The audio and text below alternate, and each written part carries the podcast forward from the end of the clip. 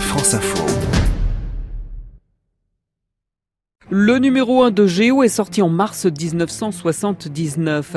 40 ans plus tard, Eric Meyer, rédacteur en chef, se souvient. C'est très émouvant sur le plan personnel et journalistique parce que Géo c'est un magazine qui nous a accompagnés dans nos années d'études et puis voilà on retrouve des articles euh, qui vraiment avec le recul sont des exploits journalistiques, je le dis. Hein. Par exemple cette photo du Rocher d'Or en Birmanie, aujourd'hui on l'a vu partout, mais enfin 79 c'était un vrai exploit de l'affaire. Et en Birmanie c'était dictature, aujourd'hui on y va plus facilement. Le magazine publie un numéro exceptionnel rassemblant les plus belles photos ou les plus marquantes des 40 dernières années. S'il y en a une, ma préférée, qui est un magnifique paysage de Chine, on dirait un tableau impressionniste.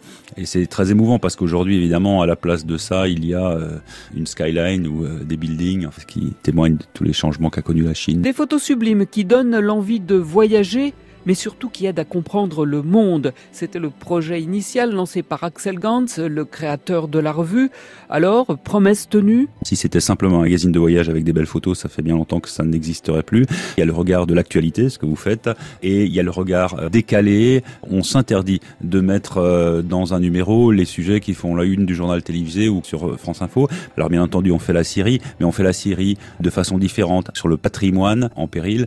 Nous y sommes retournés récemment pour analyser quels sont effectivement les dégâts, qu'est-ce qui a été restauré, qu'est-ce qui ne pourra plus être restauré, etc. En 1979, les photographes travaillaient avec des négatifs, et puis est arrivée la révolution numérique, un changement qui aurait pu être fatal. Dans les années 2005-2006, on a vu apparaître la vidéo, un YouTube et tout ça, donc on s'est dit, je me souviens très bien à l'époque, c'est peut-être la fin de la photo. Mais non, c'est l'inverse. La photo a un grand avenir via un truc qu'on n'imaginait pas il y a 15 ans qui s'appelle le smartphone, donc tout le monde fait des photos. Et évidemment, les photographes de Géo ont dû s'adapter à cette nouvelle donne et pour continuer de faire des photos exceptionnelles. Mais chaque lecteur trouvera dans ce panorama de photos la sienne. Y a-t-il encore des terres inconnues à découvrir? Il y a encore des centaines, dire des milliers d'endroits sur la planète qui sont des endroits préservés, des endroits où il n'y a pas de monde. Évidemment, des endroits où personne n'est jamais allé, ça c'est bien entendu fini.